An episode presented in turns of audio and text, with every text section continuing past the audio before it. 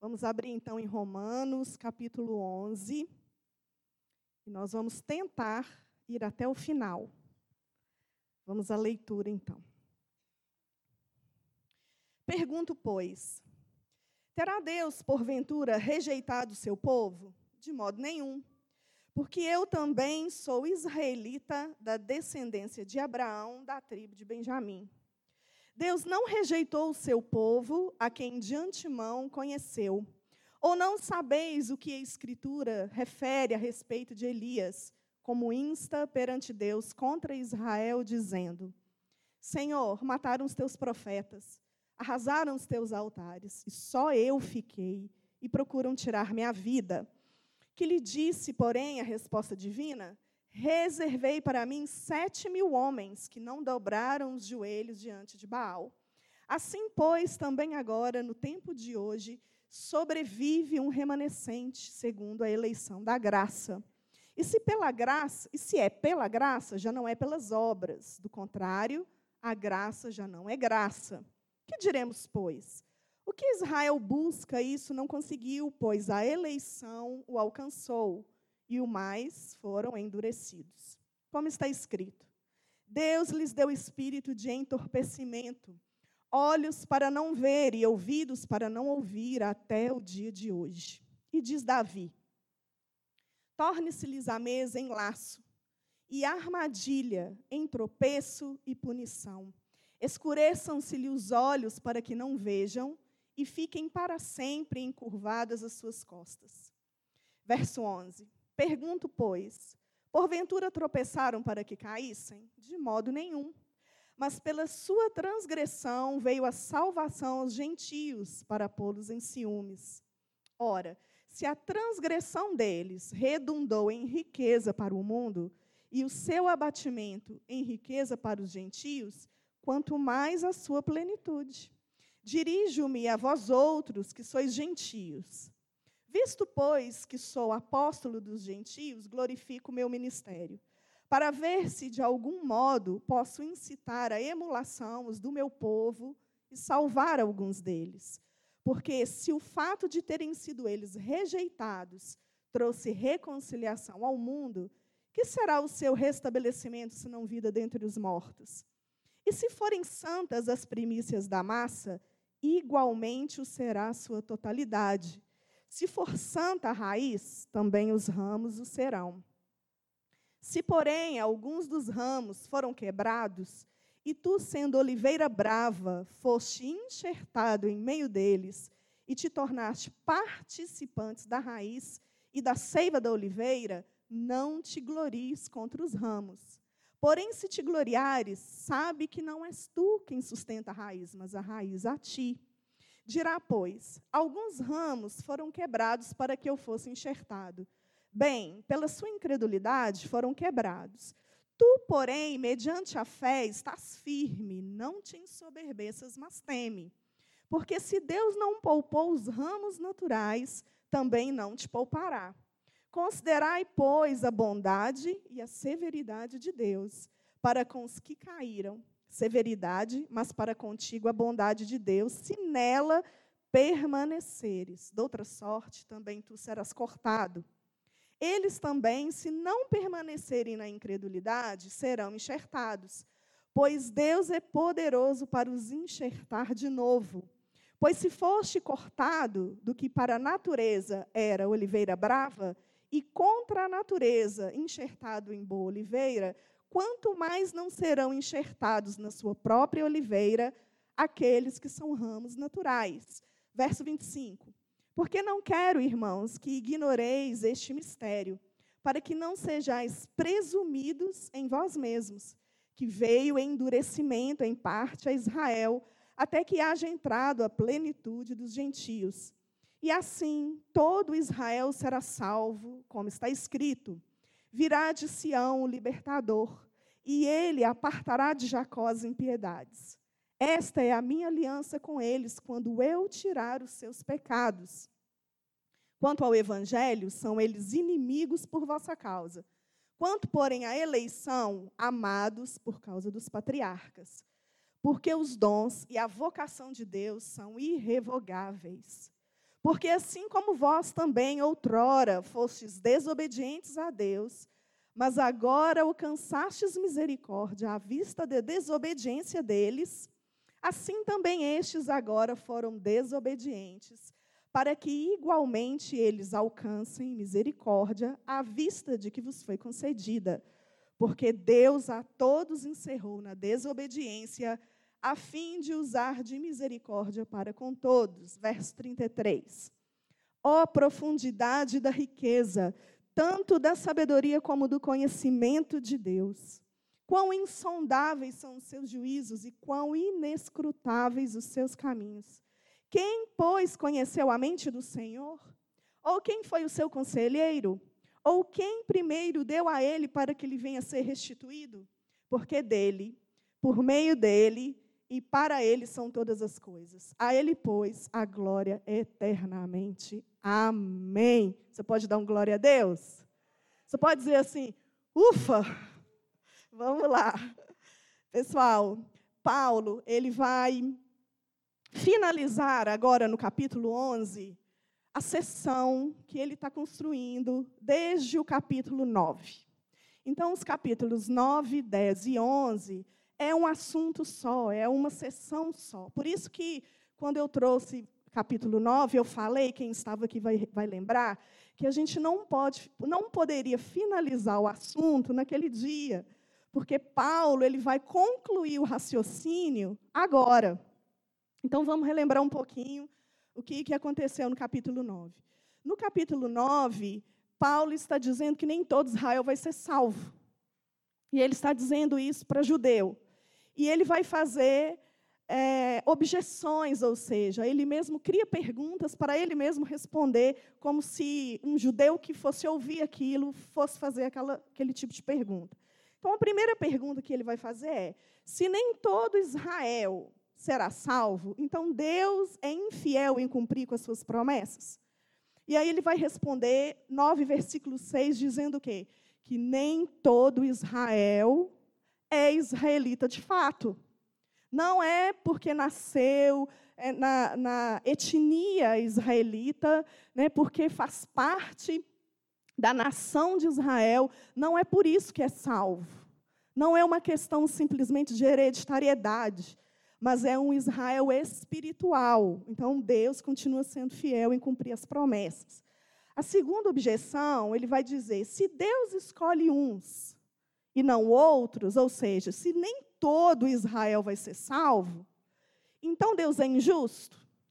E aí ele vai responder no, no versículo 18 que ele tem misericórdia com quem ele quer, e ele vai exercer essa questão da misericórdia no momento certo e com quem ele deseja. Ele deu o exemplo de Moisés, né, quando Moisés está no monte, recebendo ali a, a lei, e o povo cansou de esperar lá embaixo. Eles criam um bezerro de ouro e Deus fala para Moisés: Moisés, é, esse seu povo é idólatra. Então eu não vou com vocês, eu vou mandar um anjo. E, e é, Moisés fala: se o senhor não descer comigo, se o senhor não for conosco, eu também não vou. Pode me matar aqui no cume do monte. E aí ele fala, né, ousadamente, e eu quero ver sua glória. Aí Deus né, deixa ver pelas costas e se revela a Moisés, e logo ali, naquela ocasião, ele vira para Moisés e fala isso: Eu vou ter misericórdia de quem eu quiser ter misericórdia. Ou seja, não é porque você, Moisés, está me pedindo, é porque eu quero ter, faz parte da natureza de Deus ser misericordioso. Então, é, isso vai nos retratar a questão da soberania de Deus. Deus é soberano, e nós falamos bem aqui aquele dia que nós não temos que ter a presunção de controlar o que Deus faz, né? como Ele escolhe, como Ele age. Deus é Deus. E eu até vim com a camisa sugestiva, gente. Ninguém explica Deus, vocês perceberam né? que foi intencional. Mas é para exatamente nos remeter a isso, que a soberania de Deus ela nos coloca num, num lugar onde somos criaturas né? e não controladores do que Deus faz. Enfim, a terceira objeção vai ser: então tá, se Deus ele não escolhe todo Israel, então por que que ele reclama do Israel que não foi escolhido? Por que, que Deus sempre está chamando esse povo de um povo infiel, um povo pecador? Porque ele não foi escolhido. Por que, que Deus reclama? E aí ele vai, então, é, dizer no versículo 30 que a responsabilidade é pessoal. Se Israel ficou na incredulidade, a culpa é de Israel. Então, vem nos contrapor a questão da soberania à responsabilidade. Então, no capítulo 10, Paulo ele inicia dizendo que os judeus, eles buscavam a Deus com zelo, porém sem entendimento. Muitos buscam Deus dessa forma. Talvez você esteja aqui hoje, nessa manhã, buscando Deus sem entendimento. O que é buscar Deus sem entendimento? É você fazer por mérito seu. É você achar que a questão, porque você faz alguma coisa para Deus, isso faz com que você seja merecedor da graça, você seja merecedor da salvação, você seja merecedor de, de postura, né, de, de hierarquias.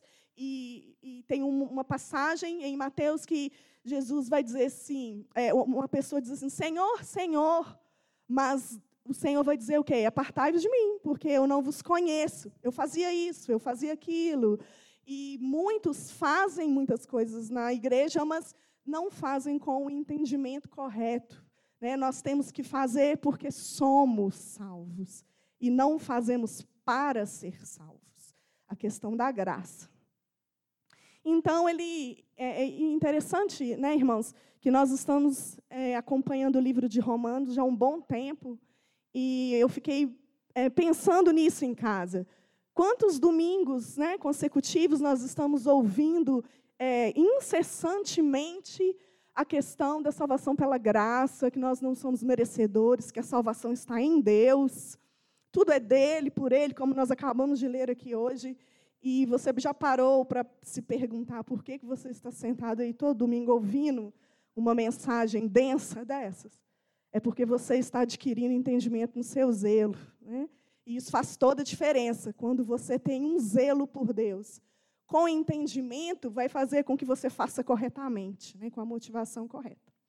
Então, é, semana passada nós vimos a importância da evangelização o fato de nem todo Israel ser salvo não nos isenta da nossa responsabilidade né, como cristãos. Se você é, tem a salvação, se você creu em Jesus como seu Senhor e Salvador, imediatamente sobre você é, tem a responsabilidade de você proclamar aquilo que você vive hoje.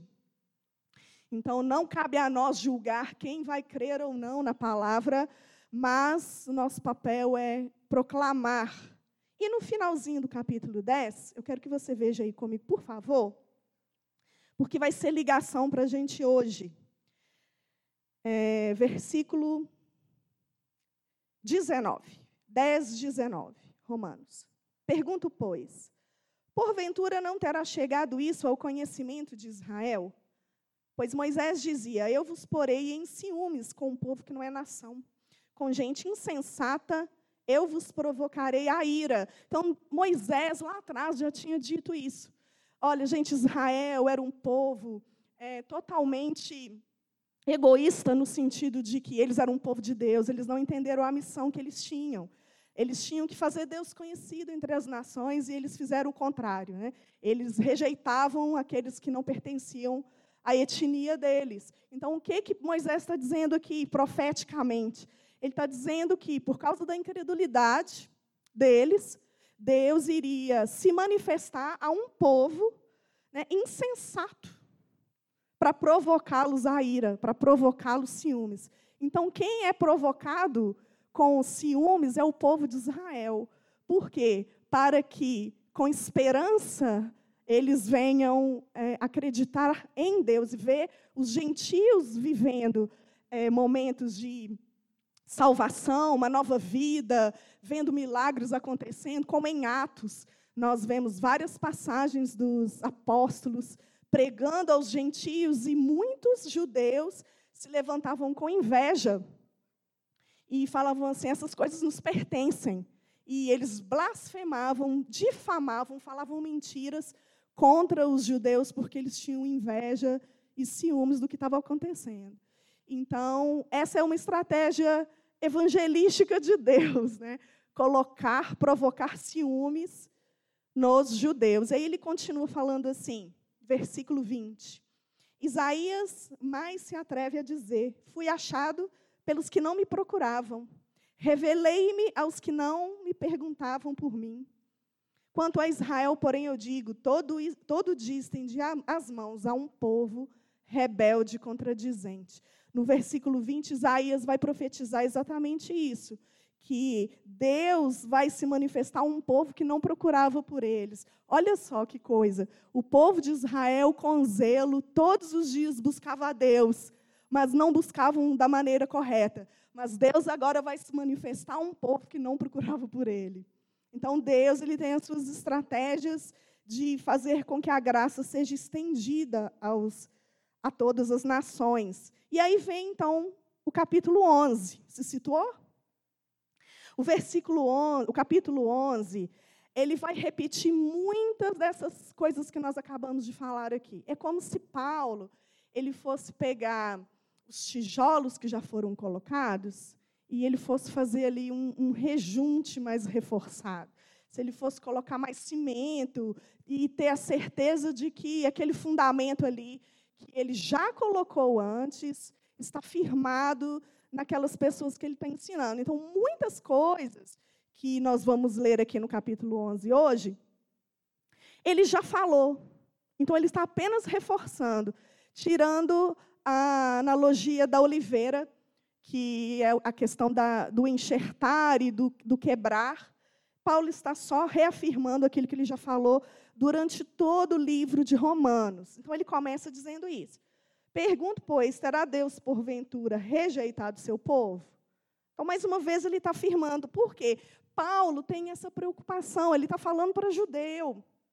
E ele, quando ele traz essa questão de que nem todo Israel será salvo, é, muito provavelmente muitos judeus perderiam a esperança. Ué, então, se nem, será que eu não fui escolhido? Então, eu não preciso nem ter esperança mais. O que, é que eu tenho que fazer, então? Só viver uma vida entregue aos meus próprios caminhos.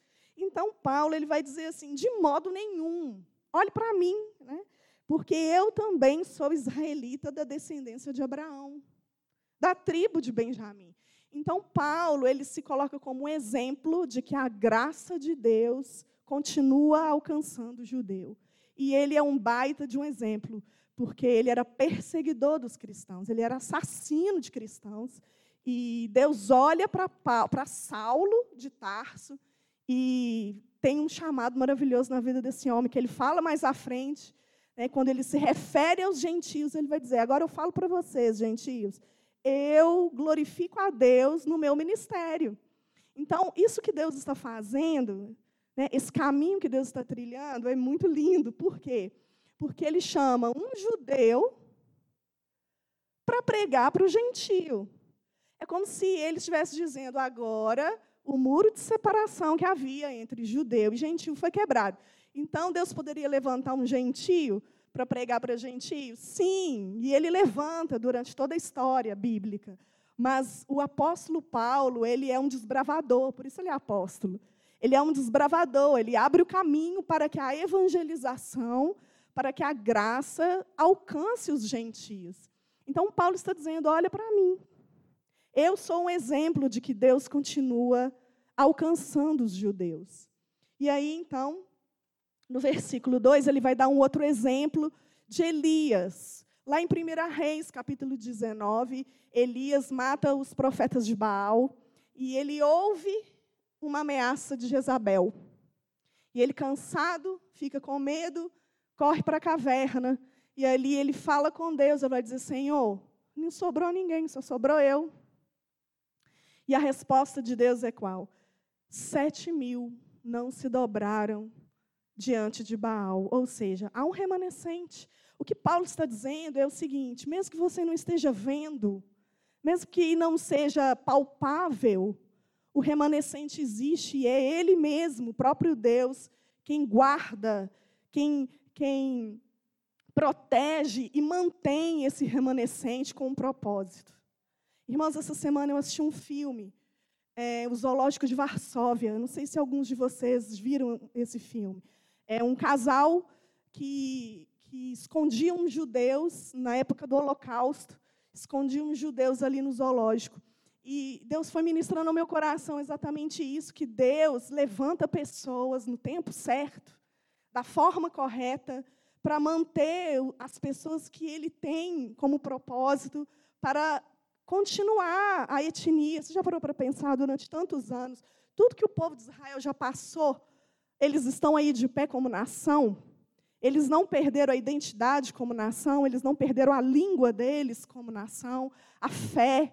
Eles foram para a Babilônia, ficaram 70 anos no lugar onde se adoravam outros deuses e mantiveram ali um remanescente, que hoje nós estamos aqui né, falando dessa graça, porque um remanescente é, se manteve de pé. Paulo se manteve de pé, pregou, os apóstolos pregaram, os pais da fé pregaram, e hoje você está aqui ouvindo uma palavra né, de salvação, de graça, porque Deus manteve o seu remanescente. Então, às vezes nós olhamos e dizemos, nós somos poucos, né? as pessoas estão se, se desviando, mas Deus tem guardado o seu remanescente com um propósito.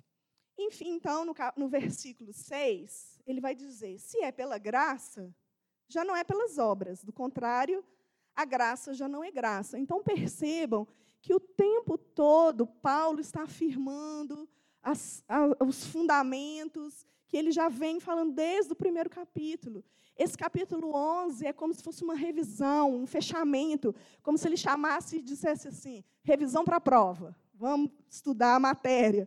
É bem isso, para fixar coisas que ele já vinha falando durante todo o capítulo. E ele diz, versículo 7, que diremos, pois?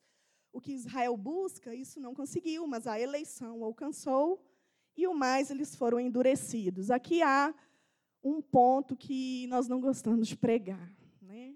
que fala que Deus elege alguns e Deus endurece outros. E nós sabemos, né, muitos teólogos vão concordar com isso, que Deus ele não vai pegar uma pessoa que crê com o coração quebrantado, dizendo: Deus, eu quero te servir, não, eu não te escolhi, então eu vou te endurecer. Pum, endurece seu coração. Deus não faz uma coisa dessa. O que, que, o que, que essa palavra vai nos, nos orientar? Ele trouxe o exemplo de Faraó lá no capítulo 9, dizendo que ele endurece o coração de Faraó. Porém, nós vimos durante toda a história que Faraó já tinha um coração endurecido. Ele tinha mandado matar todas as crianças abaixo de dois anos. Então, Romanos 1 vai trazer exatamente o exemplo e, a, e o significado dessa questão do, do enrijecimento. Deus apenas entrega a pessoa aos seus próprios caminhos. Não há maior punição que Deus poderia dar ao homem que deixá-lo seguir os seus pecados. Então, é, ele vai trazer essa, esse contraponto, que tem a eleição e o, o endurecimento com o propósito. Qual o propósito que é? Antes ele vai dizer que Davi, versículo 9, vai dizer: torne-se-lhes a mesa em laço e armadilha, em tropeço e punição. Escureçam-se-lhe os olhos para que não vejam e fiquem para sempre encurvadas as suas costas. Quando a gente lê um texto desse isolado, fora né, da exposição de todo o contexto, a gente olha e fala assim: gente, Deus é mau. Deus é ruim, porque ele está tampando o olho do povo para não ver. E, e, quando você lê o contexto, quando Davi está dizendo isso no Salmo 69, é exatamente dizendo que é, são as pessoas enrijecidas que não se quebrantam diante das várias chamadas de Deus. Elas estão obstinadas. Por isso que o zelo sem entendimento ele é perigoso, porque ele vai trazer uma obstinação um enrijecimento e um endurecimento a não ouvir outra mensagem que não seja aquela que ele tem. Então, quando Paulo ele pregava, ele primeiramente, quando ele chegava numa cidade, ele ia numa sinagoga no sábado. Primeira coisa que ele fazia. E quando ele pregava, poucos judeus se convertiam. Porque a maioria estava com o coração enrijecido por causa da graça. Nós vemos em Tessalonicenses que quando Paulo estabelece ali uma igreja, o perigo que tinha era que os judeus, eles chegavam lá, se infiltravam nas igrejas e diziam assim: aqui, você foi salvo? Como é que você é salvo? Aí eles falavam: não, pela, pela graça, eu aceitei Jesus. Não, mas só isso, não tem condição de ser só isso. Não, tudo bem, você pode crer em Jesus, mas vamos circuncidar também. Aí as pessoas, os gentios que iam se convertendo, iam lá e voltavam às práticas anteriores. E aí Paulo dá o grito e diz: não, vocês estão voltando a práticas que hoje não precisam mais, são obsoletas. Jesus é suficiente. Então, essa questão do enrijecimento, né, de entender que é, é tão simples, né, irmão? Se você parar para pensar, o Evangelho é tão simples, basta crer em Jesus como seu Senhor e Salvador, receber o sacrifício dele em seu lugar, era para ser você. Ele tomou o seu lugar, aí você crê, recebe isso, mas às vezes é, a nossa religiosidade é tão forte que a gente, não, mas eu, eu tenho que estar tá no ministério. Se eu, se eu não for hoje no, no, no dia escalado, eu, eu, vou, eu, se eu morrer hoje, eu morro. Ah, hoje eu pequei e se eu morrer agora, eu vou. Então a gente fica naquela, naquele ativismo de que eu tenho que fazer alguma coisa para merecer. E nós não merecemos. Né? É, é graça. Então, o tempo todo, no capítulo 11, Paulo está reafirmando essas questões. No versículo 11, ele vai trazer novamente é, o que ele disse lá no capítulo 10, falando dos ciúmes. Então, ele vai dizer: Porventura tropeçaram para que caíssem? De modo nenhum, mas pela sua transgressão veio a salvação aos gentios para pô-los em ciúmes. Então, Paulo faz a objeção: a queda de Israel é definitiva? O enrijecimento a Israel é para sempre? E aí Paulo fala: não, não é para sempre, é com o objetivo. Qual é o objetivo? A salvação dos gentios. Versículo 12. Ora, se a transgressão deles redundou em riqueza para o mundo e o seu abatimento em riqueza para os gentios, quanto mais a sua plenitude. O que, que Paulo está dizendo aqui? Se o enrijecimento do povo de Israel trouxe bênção para os gentios, quanto mais quando eles forem restabelecidos na graça. E aí alguns teólogos vão dizer que será a segunda vinda de Cristo, não tem mais o que fazer né, nessa terra, então oremos para que a plenitude dos gentios venha e que o povo de Israel se converta, esse é o nosso desejo como gentio, é orar para que o povo de Israel volte, né, saia do enrijecimento. E aí o versículo 13 vai dizer: Dirijo-me a vós outros, que sois gentios. Então agora Paulo para de se dirigir a judeu e volta para nós.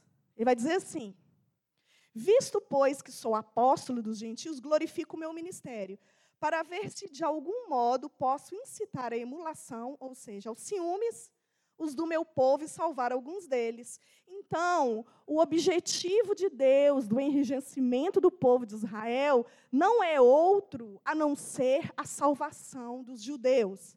A salvação dos judeus não tem outro objetivo senão a salvação dos judeus. Eu falei certo? Então vou falar de novo. A salvação dos judeus nada mais é para Deus do que o objetivo de salvar os gentios. É. A salva, a reje, isso, obrigada. A rejeição dos judeus serviu para a salvação dos gentios. Ponto. A salvação dos gentios serviu para o quê? Através dos ciúmes, salvar os judeus. Então você percebe que é um ping ping-pong de oportunidade da graça que Deus vai fazendo o tempo todo, se o povo judeu é enrijecido, é para que o povo gentio seja salvo. Se o povo gentio é salvo, é para que o povo judeu se quebrante e seja salvo. Ou seja, Deus está olhando para a humanidade. Tudo que Deus faz é bom. E nós temos o hábito de olhar o que Deus está fazendo agora. E muitas vezes colocamos Deus num trono de julgamento, falando Deus é mau, Né? Deus não, Deus não, não, esse não é o Deus que eu sirvo. Gente, às vezes o arminiano fala assim para o calvinista, né? que é? Deus escolhe uns? Não, então não, esse não é o Deus que eu sirvo. Aí o calvinista vai dizer, então não é pela graça. Então essa briga, irmão, deixa eu falar para você, seja livre no seu coração. Apenas creia que o que Deus está fazendo é com um propósito maior. E vamos estar todos lá na glória, judeus e gentios, rindo de tudo isso, né? Falando, ai, brigava por causa disso, oh, meu Deus do céu. Então vamos lá. O versículo 16, ele vai trazer agora a questão da oliveira. Então ele vai dizer: E se forem santas as primícias da massa, igualmente o será a sua totalidade. Para um judeu, primícia quer dizer o todo. Então, eles davam o dízimo do cominho, da erva, da farinha, eles tinham o hábito disso. E quando eles entregavam essas primícias, eles estavam dizendo: tudo que eu tenho é teu.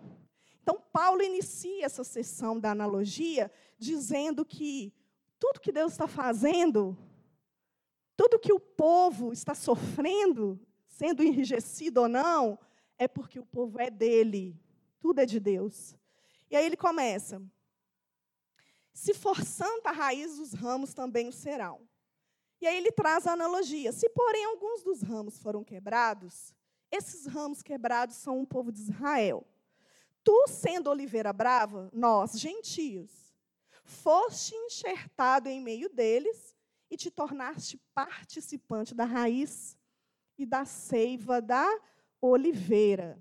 Em 1905, um homem chamado William Hansen, ele escreveu um artigo falando a respeito da função da oliveira. E todos os teólogos, então, eles tomam esse artigo para explicar essa passagem bíblica. Ele vai dizer que a oliveira, ela tem uma função especial. Quando ela para de dar fruto, quando os frutos secam, é tirado um broto ou um ramo de uma outra oliveira que está saudável. Então, eles tiram esse broto, esse ramo, enxertam nessa oliveira que parou de produzir a seiva, e esse ramo, ele ativa todo o sistema da oliveira, natural da oliveira, para que a oliveira volte a produzir frutos. Olha que coisa maravilhosa. E o que que Paulo está trazendo aqui? Ele está dizendo: essa oliveira estão com os ramos secos por causa da incredulidade. Então, Deus vai pegar os gentios salvos, que são um povo saudável, e nós vamos enxertar nessa oliveira que parou de produzir, ela está preguiçosa, ela parou de produzir seiva. E quando esses ramos bravos, né, que são da outra, que são os gentios, são enxertados nessa oliveira, a oliveira, então, ela é estimulada a trabalhar. É o ciúme. Opa, entrou um ramo gentil aqui, peraí, então vamos produzir fruto. Lindo, gente. E aí, ele vai dizer algo, ele vai trazer uma exortação para nós. Ele vai dizer assim, versículo 18: Não te glorie contra os ramos, porém, se te gloriares, sabe que não és tu quem sustentas a raiz, mas a raiz a ti. Então, o nosso papel, como gentil enxertado nessa oliveira, não é olhar para o judeu e rir do judeu e dizer: ah, bem feito, você que era o, o, povo de Deus, né? você que rejeitava a gente, não era assim? Então, bem feito, agora quem está enxertado na oliveira sou eu. Não, nós não podemos ter esse tipo de atitude, o nosso coração tem que temer. Por quê? Porque ele vai dizer, versículo 19 Alguns ramos foram quebrados para que eu fosse enxertado. Bem, pela sua incredulidade, foram quebrados. Tu, porém, mediante a fé, estás, estás firmes, não te ensoberbeça, mas teme. Então, o que te segura na oliveira é a fé que você tem, que o próprio Deus colocou no seu coração. Então, não é mérito seu estar na oliveira. Não foi trabalho seu. Não é porque você é bonzinho, fez tudo direitinho. Foi o Senhor quem colocou fé no seu coração e te enxertou na oliveira. E o nosso papel é fazer com que, com que o nosso testemunho de vida, com a nossa vida cristã genuína, sirva de ciúmes para eles, no sentido de que eles olhem para nós e digam assim: peraí, isso é meu. Isso é promessa nossa. Vamos lá, vamos converter também, vamos aceitar Jesus e vamos todo mundo ser salvo. Esse é o nosso papel. E aí, então, nós chegamos no versículo 24, quando ele diz: Pois se foste cortado daqui por natureza, era oliveira brava, e contra a natureza enxertado em boa oliveira, quanto mais não serão enxertados na sua própria oliveira aqueles que são ramos naturais. Então, Paulo está dizendo aqui: nem todo ramo na, na, na oliveira natural física, nem todo ramo bom, ele, quando enxertado, pega. Então, pode acontecer do agricultor, né, quem mexe com essas questões de plantio, pega o ramo saudável, coloca na oliveira preguiçosa. E pode acontecer de uma primeira tentativa, a oliveira não dá fruto. Então, o que, que Deus está falando aqui? Não se ensoberbeça, você está sendo mantido, você não consegue se manter nessa posição por você mesmo. E se você, que era de uma oliveira brava, está enxertado, que é difícil de acontecer, pode não acontecer, ainda mais os ramos naturais. É natural para esse ramo estar na oliveira de origem. Então, Deus está dizendo assim: eu tenho um propósito do retorno dos judeus. Então, nós não podemos olhar para a oliveira, bater na mão do outro e assim: ah, a oliveira é nossa. Não é. A oliveira pertence aos judeus também. Amém, queridos? E então, no versículo 25, Paulo diz: Porque não quero, irmãos, que ignoreis este mistério para que não sejais presumidos em vós mesmos, que veio o endurecimento em parte a Israel, até que haja entrado a plenitude dos gentios. O próprio Paulo fala que é mistério o que Deus faz. Essa, essa dinâmica né, e essa didática de enrijecer alguns para salvar outros, salvar uns para causar ciúme no outro, para salvar o outro também. Essa dinâmica toda, Paulo chama isso de mistério.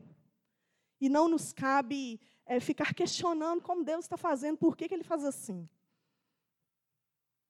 E aí ele vai dizer, versículo 26, e assim todo Israel será salvo, como está escrito. Virá de Sião o libertador, ele apartará de Jacó as impiedades. Esta é a minha aliança com eles, quando eu tirar os seus pecados. Então, é, Paulo vai trazer essa passagem que não é o universalismo, né, não é que todo mundo vai ser salvo, mas quando ele diz todo Israel, é, é uma conversão em massa. Chegará o tempo em que muitos judeus se converterão a Jesus. E isso já é um sinal né, de que Jesus está às portas. Oremos por esse dia. Então, ele vai dizer, versículo 28. Quanto ao Evangelho, são eles inimigos por vossa causa. Hoje, o tempo de hoje, eles são considerados inimigos. Quanto, porém, à eleição, amados por causa dos patriarcas, ou seja, existe uma promessa sobre eles.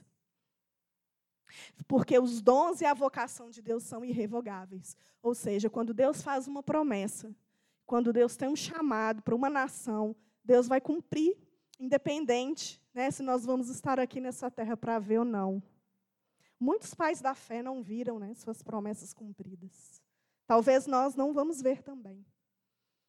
E para fechar essa parte, ele vai dizer: 30. Porque assim como vós outros, outrora, fostes desobedientes a Deus, mas agora alcançaste misericórdia à vista da desobediência deles, assim também estes agora foram desobedientes, para que igualmente eles alcancem misericórdia, à vista das que foi concedida, porque Deus a todos encerrou na desobediência, a fim de usar de misericórdia para com todos. O que Deus faz e o plano e o propósito de Deus não é que o enrijecido continue na sua dureza de coração. O propósito de Deus é que eu e você, como salvos, a gente seja um testemunho tanto para gentil quanto para judeu. Você pode dizer um amém? E é lindo ver que a oliveira, ela representa exatamente a igreja. Porque a igreja, ela faz parte não apenas de judeus. E a igreja não faz parte apenas de gentios. A igreja faz parte do povo de Deus. Amém? E eu pergunto para mim e para você: se entrar um judeu aqui hoje, sentar nessa cadeira e ver o nosso testemunho de vida, será que ele vai olhar para nós e vai dizer: Eu quero isso para mim? Esse povo me faz desejar a salvação de forma correta? Será que o testemunho seu, no seu trabalho, na sua vizinhança, né, onde você tem relacionamento, será que as pessoas têm olhado para você e dito: Eu quero isso para mim? Então, irmãos, a partir daqui, é como se Paulo estivesse subindo uma grande montanha. Ele vai subindo a montanha, ensinando toda a doutrina, todo o fundamento de Romanos 1 até aqui. E é como se ele tivesse chegado no topo dessa montanha. Tivesse chegado no cume dela. E aqui é um divisor de águas. Por quê? Porque há, há uma doxologia. Geralmente, Paulo faz doxologia, um fechamento, quando o assunto termina. Ele vai fazer isso em Efésios, na, no final do capítulo 3. Mas, geralmente, ele faz no final do livro, das cartas que ele faz. Quando Paulo traz uma doxologia no meio do livro, ou numa parte do livro, é porque ele está dizendo assim: esse assunto findou. A partir de agora é um novo momento. A partir de agora nós vamos passar para uma nova fase. Até aqui, Paulo nos ensinou como obter a salvação de forma correta e viver é, a busca né, dessa salvação de forma correta, ou seja, pela graça. E a partir de agora, no capítulo 12, que nós vamos ver semana que vem, até o final da carta, Paulo ele vai trazer a prática. Como viver, então, uma vida cristã autêntica diante de tudo isso que eu acabei de ensinar. Mas antes disso, Paulo, no cume desse monte, ele vira para trás e contempla a beleza do caminho. Aí, como uma explosão de adoração, ele vai dizer, versículo 33, ó profundidade da riqueza, tanto da sabedoria como do conhecimento de Deus. Quão insondáveis são seus juízos e quão inescrutáveis são os seus caminhos. Quem, pois, conheceu a mente do Senhor? Ou quem foi seu conselheiro? Ou quem primeiro deu a ele para que venha a ser restituído? Porque dele, por meio dele. Para ele são todas as coisas, a ele, pois, a glória eternamente. Amém. Paulo vê todo esse caminho trilhado, ele olha, os, os músicos vão tocar? Então pode se posicionar ele vê todo o caminho trilhado e ele, em adoração, ele diz: é muito profundo a sabedoria, é uma riqueza que a gente não tem controle sobre ela. Olhem para mim aqui, tá? Tá acabando. É uma profundidade, né? Esse conhecimento é insondável os juízos e aí ele diz: quem conheceu a mente do Senhor, nós não temos acesso ao que Deus pensa, como Deus age. E, e muitas vezes, irmãos, na nossa religiosidade, nós queremos dar resposta para tudo que Deus faz. E deixa eu te falar uma coisa: muitas coisas na nossa vida não terão respostas de Deus. Não terão. Não se preocupe em querer dar resposta para o seu irmão. Não, você está passando por isso, irmão? É por isso. Para de ser amigo de Jó na vida das pessoas. Apenas contemple o caminho da graça. Apenas contemple o caminho de como Deus faz, o amor. Ele diz: atente para a severidade e atente para a bondade de Deus. Por quê? Porque o amor de Deus não anula a severidade, mas a severidade não anula o amor é um caminho de mão dupla e Deus, Ele ama e Ele é bom. Por isso, irmão, nessa hora eu quero te convidar. Sabe o que acontece antes de convidar? É porque, às vezes, a teologia, ela nos ensoberbece. E ela faz a gente achar que a gente sabe alguma coisa. E aí a gente perde esse feeling de adoração. A teologia ela serve para me fazer Deus, para eu conhecer a Deus. E se eu conheço a Deus verdadeiramente, eu tenho que me prostrar como Paulo fez no cume do monte e adorar. Se você conhece um teólogo que sabe muito da Bíblia, mas ele não tem um pingo de, de quebrantamento diante de Deus, desconfie da teologia dele. A teologia tem que te levar para adoração, querido. Você está sentado aí durante semanas a fio estudando um livro denso desses. Que privilégio. Mas isso tem que te levar a um quebrantamento tão grande, dizer: Uau, que Deus é esse? Tire o Deus que você tem servido da sua caixinha. E comece a adorá-lo em momentos de dúvida. Eu quero te convidar, fique de pé no seu lugar mediante toda a explanação até aqui de Romanos 11. Adore o Senhor, querido. Contemple-o mediante a profundidade da riqueza, da sabedoria e do conhecimento de Deus. Não saia, o culto não acabou, tá bom?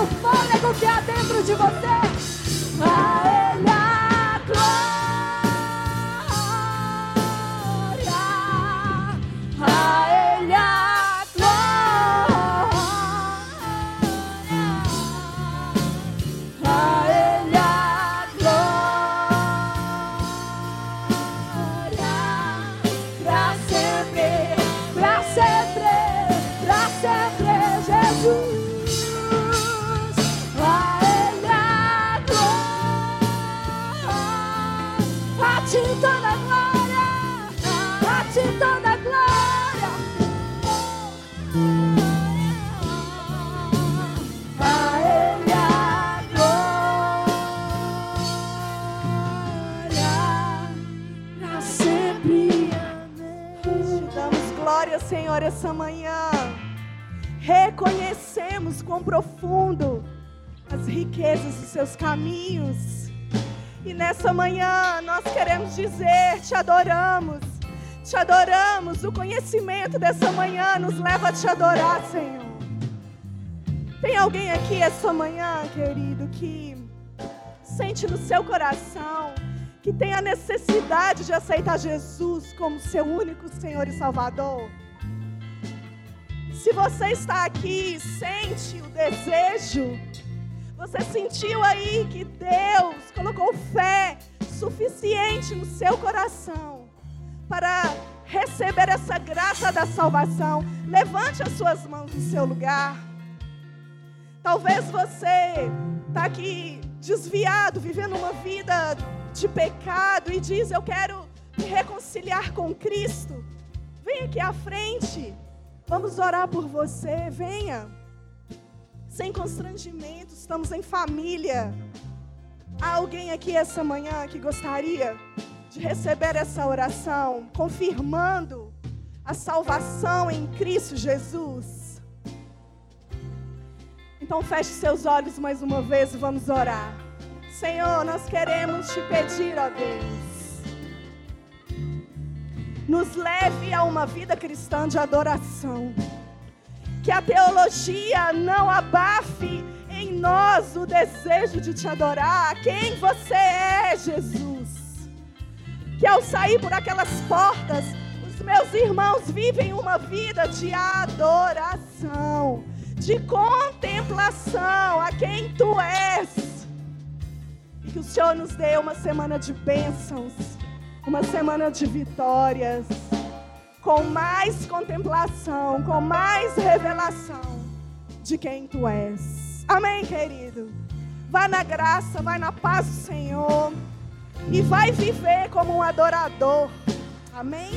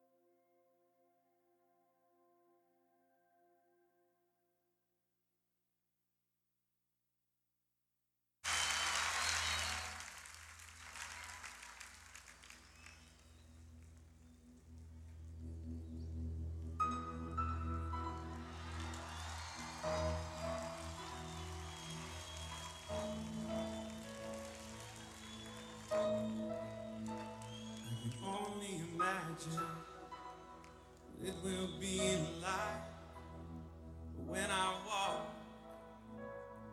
by your side. I can only imagine what my eyes will see when your face